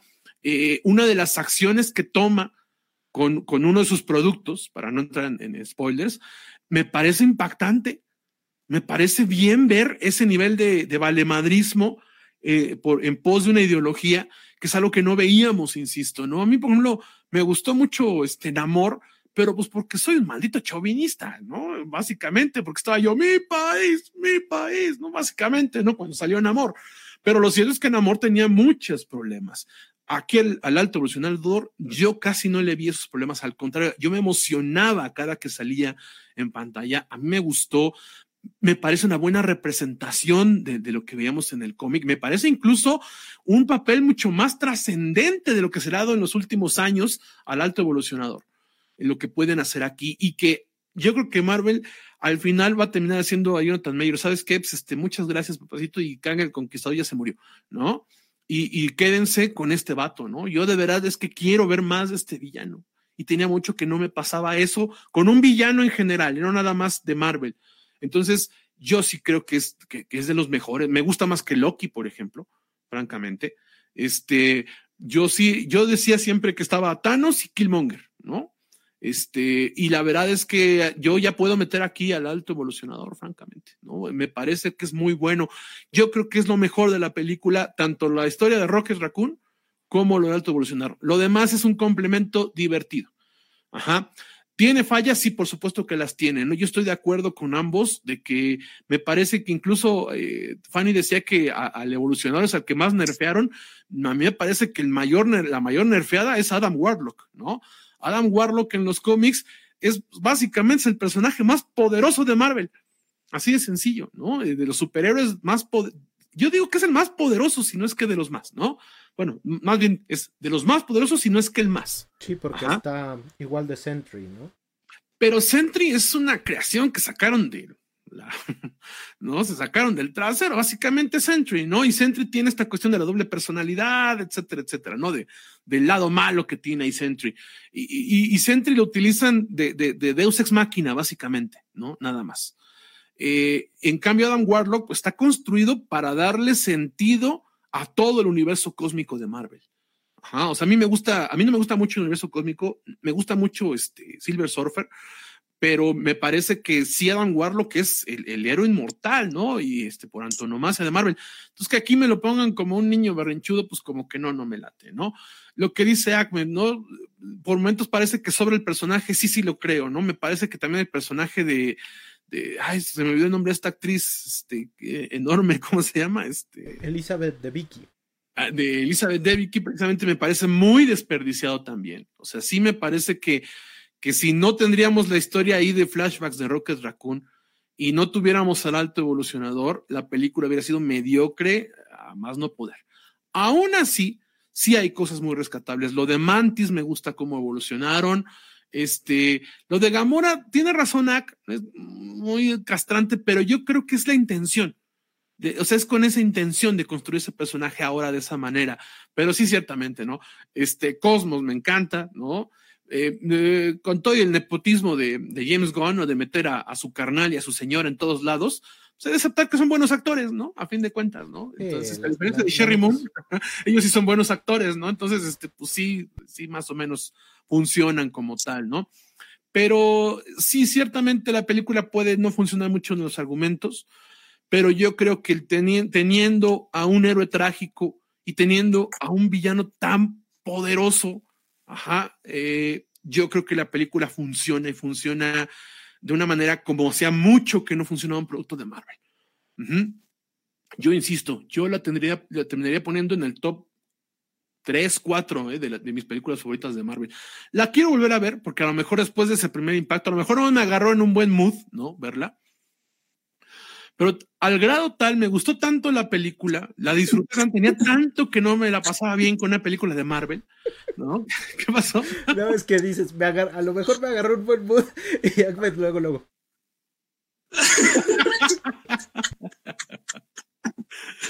No, yo sí, yo sí, yo sí creo que, que o sea, bueno, a mí sí me parece que no es porque, porque cualquier cosa podía ser mejor que todo lo que habíamos visto.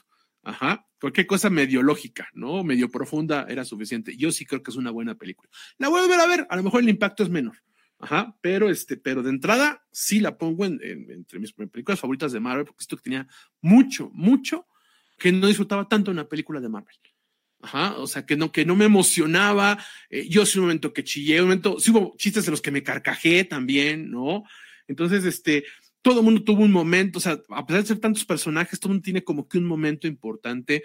Sí es cierto, eh, sobra todo lo de Warlock, está desperdiciado. El Deus Ex Máquina que funciona con Warlock, también con las mismas características del personaje que salva eran suficientes para salvarse, sin entrar en detalles, ¿no? Este, pero eh, yo al grado tal disfruté tanto esta película de que también yo he mostrado en programas anteriores mi, pues mi, este, eh, pues mi, mi, mi, decepción, ¿no? De lo que ha venido pasando en Warner, ¿no? Eh, de que este universo, este nuevo universo este, de, de, de, DC no me inspira mucha confianza. Pues sabe que tiene personajes que me llaman la atención, ¿no? Como The Authority, como Swamp Thing, que después de Batman es mi personaje favorito de DC. Eh, a pesar de que tiene esos personajes, no, la verdad es que no, no estoy, o sea, no voy a esperar nada absolutamente. Eh, James Gunn ah, se le ha pasado haciendo declaraciones este, muy, muy, muy fanserviceras al respecto de Superman. ¿Por qué? Porque en general los, los, los, este, los fans de los cómics de Superman son gente muy cerrada, ¿no? Este, son gente muy ñoña y tengo que decirlo así, son gente muy vieja, ¿no? También. Entonces, este, entonces, obviamente, no, no, es que John Byrne, es que John Byrne, es que no, Superman tiene que bajar este, catitos de los árboles, ¿no? Y ser perfecto, ¿no? Y, y a mí pues, me da hueva esos personajes, pero James Gunn diciendo, sí, sí, sí. Bueno, después de ver lo que hizo con un villano como, como el High Evolutionary, después de ver el tipo de trasfondo que le puede dar un personaje tan X como Rocket Raccoon, yo tengo, dejo de esperanza de que a lo mejor, a lo mejor, sí puede hacer algo bueno con DC. Pero a veces que no lo tenía. No lo Fuertes tenía. declaraciones, ¿eh? Fuerte, Sí, sí, o sea, no, se está no, fíjate, puede la- superar a Zack Snyder. No, no, no, no, no, no, tampoco, Fíjate, por la amor de Dios. O sea, ni, ni, ni Kurosawa revivido sepa, este, podría superar a este, al visionario director. Mira, fíjate, la semana pasada le decía, le decía a, a- a Act, ¿te acuerdas? Que, que, que, que, que, que comentaba, ¿no? Que creo que si James Gunn hace eh, su versión de Superman lo mitad de emotiva, que es esta Guardianes de la Galaxia, nos podíamos dar por bien servidos. ¿no? Sí, nos podría sorprender. Porque insisto que Superman es un personaje difícil porque la gente quiere que siga siendo perfecto, pero la verdad es que los personajes perfectos no son buenos, no son divertidos, no son entretenidos, no son profundos. Ya, ya, ya, ya veremos a su Superman con Nicolas Cage. Porque, porque a mí algo de lo que me encantaba, ya en serio, de lo que me gustaba de- de- de- del desarrollo de, Henry Cavill, era que fue a partir de las fallas que encontró su humanidad. A mí eso me gustaba mucho, me parecía mucho más interesante incluso que lo que se venía haciendo en los cómics. No, esa es la verdad. Entonces, este, por ejemplo, todo mundo adora All Star Superman, que parece que puede ser una de las inspiraciones para Superman Legacy. Y yo he de decir declaraciones muy blasfemas para quien sea comiquero, que a mí Star Superman no me parece tan buena, ¿eh? O sea, no es mala, pero tampoco me parece una obra así súper increíble, ¿no? Eh, pero en general hay pocos cómics de Superman que me gustan mucho. Entonces, este, insisto, yo creo que yo a, a Gunn jamás lo he visto hacer algo bueno que no fuera desmadroso. Porque en el cine desmadroso es bueno, haciéndolo. Ajá. Pero esa es la primera vez que tiene ciertos toques, o sea, con los personajes más desmadrosos de Marvel, pudo meter tragedia. Y eso me parece que sí es un gran mérito, sí, sí se le tiene que reconocer, porque ese es un trabajo de James Gunn, ajá, de los guionistas. Eso no es de Marvel, eso no es de los personajes de origen, ese es un trabajo del director ajá, y del escritor. El poder construir personajes desmadrosos, darles una profundidad trágica. Y entonces eso me hace pensar que a lo mejor hay un pequeño dejo de esperanza de que no de una, de que no sea un asco lo que vaya a hacer James Gunn con DC. Entonces, este, Yo, yo, Yo- me parece, nada más para redondear esta parte, creo que el- mm, la esperanza con James Gunn está en esto que decía Emma al inicio, la parte como oscura que está en, en esta versión de Los Guardianes de la Galaxia. Si la lleva Superman y sabe explotar esta parte, yo creo que es ahí donde, donde tendría posibilidades. Me da la impresión, ¿no? O sea, yo- como un un James Gunn un poco más serio, no sé si me entiendan, eh, sí, dentro sí. de esto, esta propuesta, yo creo que es lo que mi, mi esperanza está ahí, dice Vlad, ¿no? Y, Casi. y- y que de hecho esto que dice Ack tiene que ver con lo que yo comentaba de que James Gunn contesta lo que la gente está esperando que conteste, nada más. Ajá, no, nada distinto. Porque a partir de que empezaron a hablar precisamente de, esta capacidad trágica de Guardianes de la Galaxia volumen, volumen 3, es que sale a declarar, no, no, Superman Legacy no va a tener chistes, ¿eh? o sea, es una película seria. Eh, pero si la hace trágica, no le va a gustar a los fans de Superman son gente muy cerrada los fans de Superman, ¿no? La verdad. Entonces, este, entonces, no, no, no, ellos quieren ver como es Superman y Luis, ¿no? O sea, divertido, ah, sí, soy el perfecto, soy mi, mi esposa, todo es bonito, charala, casi, casi, este, echo flores mientras vuelo, casi, casi, ¿no? Eso es lo que, es lo que los fans de Superman quieren ver, ¿no? Desgraciadamente. Yo Entonces, este, ujú. Ujú, No, sí, sí.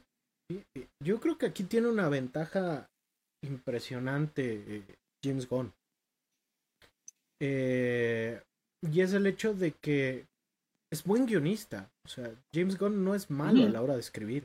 de hecho, creo que es mejor guionista que director. Sí, Y es buen director, y es buen es director. buen director, ¿no? Y pues lo que realmente es el, es el la columna vertebral de, de una buena película. Pues es la historia.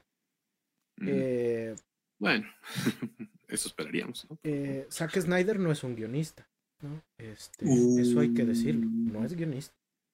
No, sí es guionista, pero es mejor director que guionista. No es buen guionista. No es bueno a la hora de escribir historia.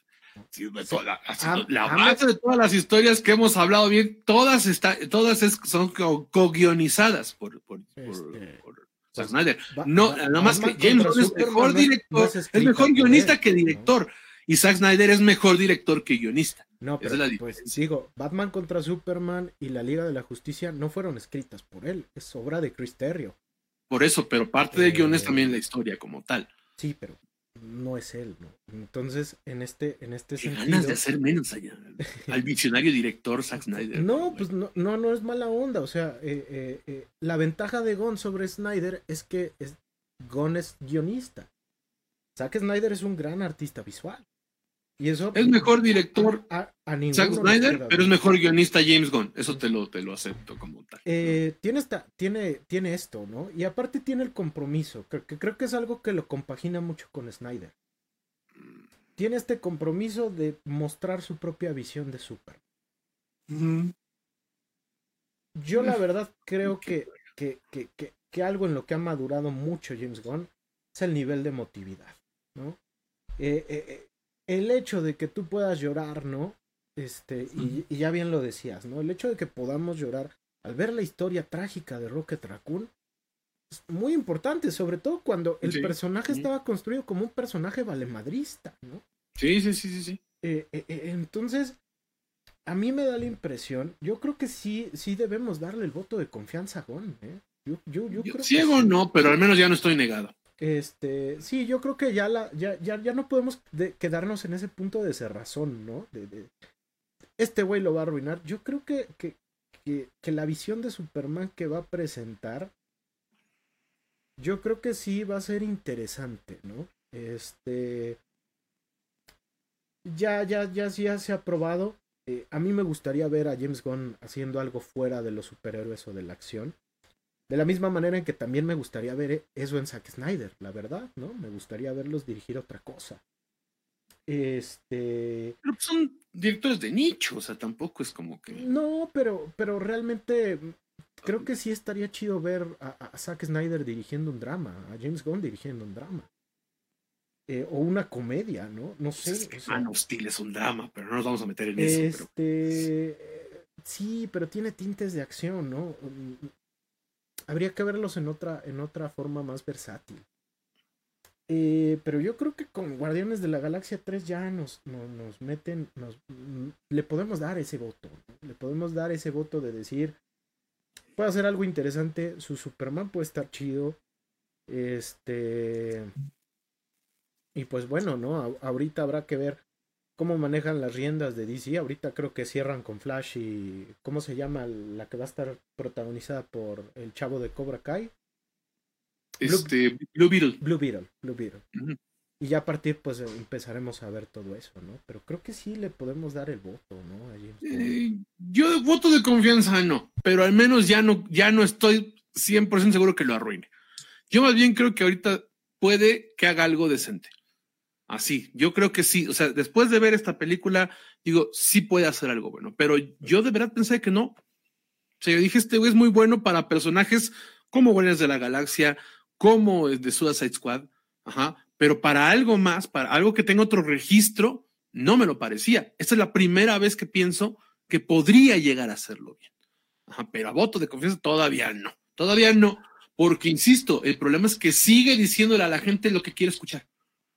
Ah. Nada más. Escuchemos al sociólogo del gol. ¿Tú qué opinas? ¿Tú le darías el voto de confianza a James Gunn? Yo creo que sí, porque eh, DC, la verdad, no, no, ha- no ha avanzado mucho en estos últimos tiempos, ¿no? O sea, desde Se han disparado la propuesta de. Snyder, que se fue desmoronando conforme fue pasando los, los película tras película. Este, o sea, a mí no me dieron ganas de ver Shazam, ¿no? Tan solo de, de entrada, ¿no? Y tiene que ver Está con, entretenida, está entretenida. con todo esto, eh, ese boicot que estuvo desde adentro, ¿no? Parece sí, sí. ser. Y yo creo que la propuesta de James Gunn viene a integrar, ¿no? Como unificar, por eso eh, a lo mejor quiero entender lo, lo que menciona Vlad, de dar eh, pre- eh, respuestas a los fans. Tiene que ver con eso, ¿no? Con tratar de girar todo hacia un, a un camino. Y yo creo que no está mal, ¿no? O sea, un, apostarle a algo diferente, ¿no? Algo que rompa. eh, porque si se dan cuenta, eh, el Superman de, de Snyder, que a mí me gusta mucho, era un güey muy perfecto, como dice Vlad, ¿no? O sea, casi parecía Jesucristo, ¿no? Este, en unas, en unas, en unas secuencias, ¿no? Dios. Y creo que darle ese sentido más, más fresco, llamémoslo así, eh, yo creo que puede ser interesante, ¿no? Hacia estas nuevas generaciones, ¿no? Yo creo que por ese lado podría, podría ser y dar como un, eh, la otra visión, si se dan cuenta, al, nuevo Batman que estamos viendo. Entonces yo creo que... Yo no creo que vaya a pasar eso, ¿eh? O sea, la verdad es que, o sea, entiendo lo que dices y es correcto, pero yo no creo que Gon lo haga más humano, ¿eh? Al contrario, lo va a hacer más virtuoso, lo va a querer hacer más perfecto todavía. Ajá, ¿por qué? Porque eso es lo que quieren. Porque se le ha pasado haciendo analogías con el All-Star Superman. Y el All-Star Superman, la verdad es que la mitad de los episodios son muy aburridos por la perfección. Grant Morrison eh, tiene casi casi un orgasmo escribiendo a Superman. Y entonces a mí llega un momento en que decía, ay, ya, qué hueva. Neta, yo, o sea, yo quería avanzar más en los siguientes capítulos. Igual tiene que ver que la raíz del personaje eh, es que representa un deber ser. Sí, pero, pero a lo que me refiero, pero, pero precisamente después de 80 y ¿qué tiene? 83 años, 85 años tiene ya, 85 no ya tiene, ¿no? Superman. Sí, porque es del 38. 85 años, pues sí tiene ya que dejar de ser ese virtuosismo como tal, ¿no? Eh, yo lo más, yo ya siguiendo de Contreras, lo más cercano a un Superman perfecto que yo he leído, o sea, de, de este lado virtuoso que he leído es lo de Tom King, de arriba en el cielo, que es precisamente lo que plantea es un dilema moral de Superman que no sabe si abandonar a toda la humanidad por ir a salvar a una niña. Y entonces el cómo lidia con ese, con ese, este, con, esa decisión, habla de, la, de, de, las virtudes de Superman, ajá, de, una buena persona antes que un buen superhéroe. Pero yo no veo a Gon con esa intención, ¿eh? O sea, yo veo a Gon con la intención de hacer todo lo que Ahmed espera que no haga, ¿no? Básicamente, ¿no? O sea, eh, yo, no, yo no lo veo que lo vaya a hacer alguien trágico o más humano. Ojalá me sorprenda, insisto, al menos ya estoy abierto a pensar que me puede sorprender. es decir, yo ya no voy a ir con la idea de decir, esto va a dar un asco. No, voy a ir con la intención de decir, tal vez Gon me sorprenda porque ya vi lo que puede hacer con un personaje tan intrascendente a lo mejor con Superman lo puede hacer bien. Yo creo que... Probablemente lo que vaya a darle fuerza es a la cotidianidad de Superman, ¿no? Porque con, con Zack Snyder no vimos a Clark Kent, ¿no? Este, vimos a Superman y está bien, ¿no? Yo creo que le va a dar un poco más de fuerza a la cotidianidad de Clark Kent, ¿no? Exactamente. y es ahí donde gana humanidad el personaje. Eh, lo va a hacer más brillante. No creo que sea la visión. Eh, no creo que use la paleta oscura de, del Escuadrón Suicida o de Guardianes Volumen 3. Eh, lo va a hacer amigable. Va a romper con, con lo hecho por Zack Snyder. Que le surge a los malditos. Sí, sí le surge, ¿no? Es, una realidad, la realidad es que sí, le surge. Pero también creo que algo que yo sí extrañaba, ¿no? E, era esto que, que, que, a lo mejor sí vimos con el de Christopher Reeve, ¿no? En la 1 y la 2. Este, ver, ver este Clark Kent, ¿no? Que también mataba, por cierto. Este, sí, sí, mata, sí mata. Pero, este, veíamos, veíamos a Clark Kent, ¿no? sí. En, en, en el de Snyder, pues nada más lo vimos en la primera parte, esa es la realidad, ¿no? Que era lo más bonito. Francamente, que de hecho es lo más muy bonito. muy bonito. Es, lo, más bonito, pero de allí en fuera se dejó llevar por Superman, ¿no? Pero, pero yo creo que esto lo, lo vamos a discutir sabroso en otro programa. Sí, sí, sí, ya nos desviamos un poco del tema, ¿no? Sí.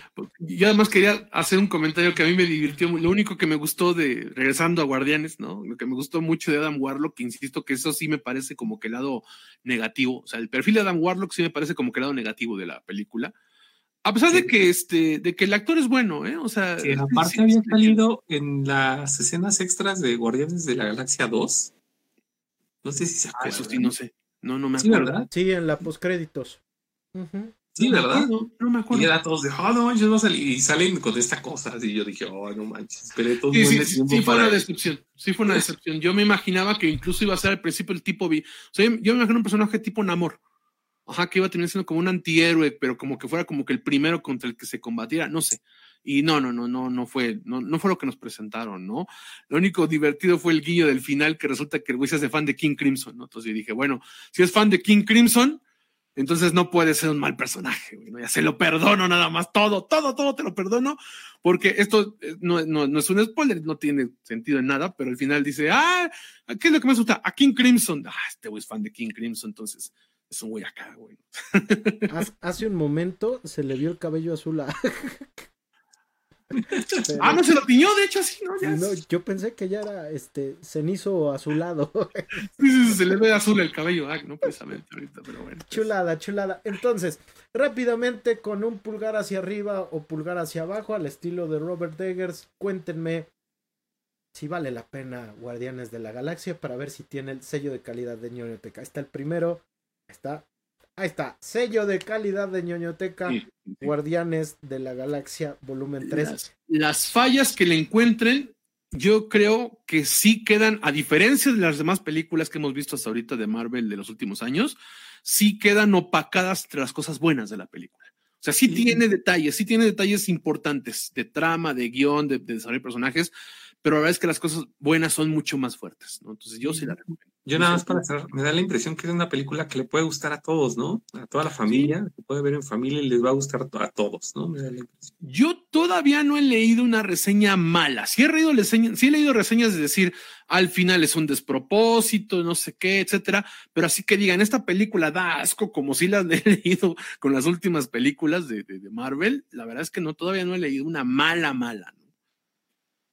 Entonces, Sí, no, no. Yo, yo lo que les digo es que vayan, realmente vayan a verla, sí. la van a pasar increíble. Y una acotación, los efectos especiales están bien. Aquí están bien, no. aquí están ah, bien los efectos sí, visuales. O sea, sí, James Gunn se sale con la suya, ¿no? Arma la película que él quería armar.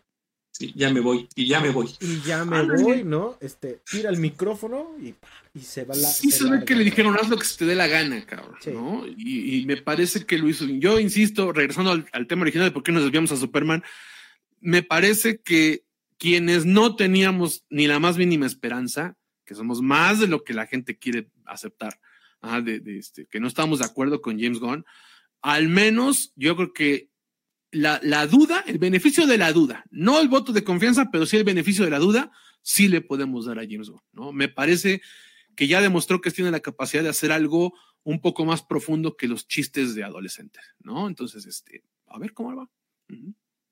Pues ahí está. Guardianes de la Galaxia, volumen 3, vayan, va bien con palomitas, va bien sin palomitas, va bien para el, el cinéfilo pop, va bien para el cinéfilo mamador, va bien, va bien la película, sello de calidad de ñoñoteca, y pues ahí está, ahí está, váyanla a ver, y por lo mientras, guapos, ¿dónde los encuentran ustedes?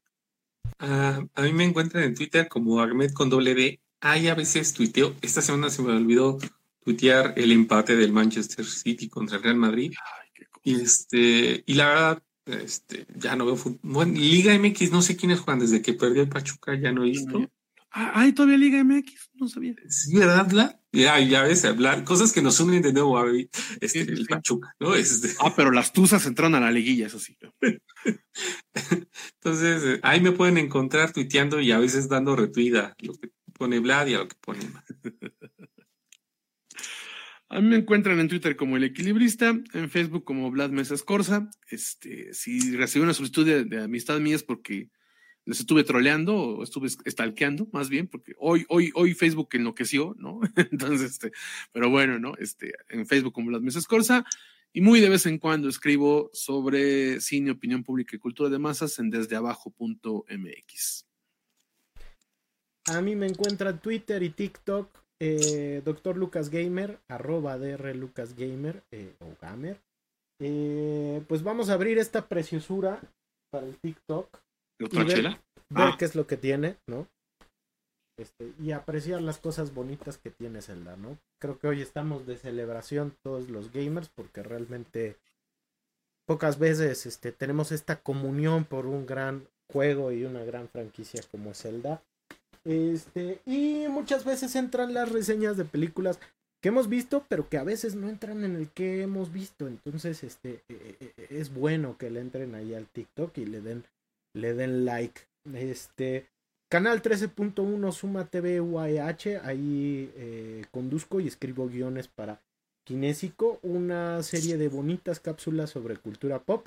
Esta semana hablamos sobre cine mexicano, entonces no se lo pierdan porque eh, el cine mexicano también es vida, ¿no? Es maravilloso, así que pues éntrenle a lo sabroso y denle porque está súper, súper chido. Ahí está. Este, no se olviden, pueden ver Guardianes de la Galaxia, volumen 1 y volumen 2. ¿En qué canal, señor Díaz? ¿El 13.1? No. Muy mal, muy mal. Qué bueno que no nos pagan porque esto hubiéramos tenido que pagar nosotros. Nosotros. No, no, ¿qué? repetir la pregunta, por favor? Acuérdese, cada semana lo menciona. No, ya, ya, ni modo, ya fue, ya Va, fue. va. Segunda parte. Va, otra vez. Va de nuevo. Toma Señor dos, Díaz. ¿en dónde podemos ver Guardianes de la Galaxia volumen 1 y volumen 2? Eh, es que en Space, Ah, No, no, bueno, qué bueno. Dios que no tenemos cosas firmadas porque ya nos hubieran metido en una demanda. sí, sí, sí. Mayonesa bueno, ¿qué, tal si alguien abre y busca la, la de la universidad ahí pasando Guardianes de la Galaxia? Porque alguien lo dijo.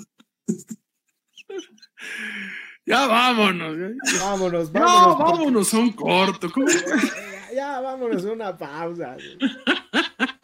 Perdóname. Pues vámonos, vámonos. No se olviden, no se olviden de seguir ñoñoteca podcast en Facebook y en Spotify. El día de hoy llegó el programa sobre John Wick. Este, y poco a poco va a llegar el programa de Mario, el programa eh, sobre películas de terror para niños, Ah, el programa sobre películas sobre el Día del Trabajo y por supuesto el programa del día de hoy. Así que ahí nos pueden, nos pueden seguir apoyando. Recuerden que si ustedes comparten, le dan like, pues nos ayudan a que el algoritmo nos haga llegar a más oídos, a más hogares. Así que ya saben, ya saben, ayúdenos a que sigamos dentro de los podcasts más compartidos en el mundo en Spotify y también en Facebook Live. Y está ñoñoteca, temporada 3, episodio número 10. Nos vemos la próxima. Bye.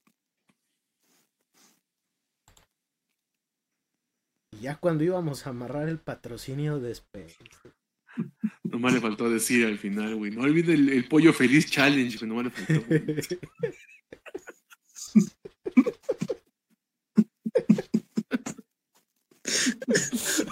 Ay, ay. Por eso no pagan, Ahmed. No lo puedo creer. Ahmed. Quieren pagar porque tú lo digas, y de veras. Ahora sí me pasé, ¿verdad? Chistosito.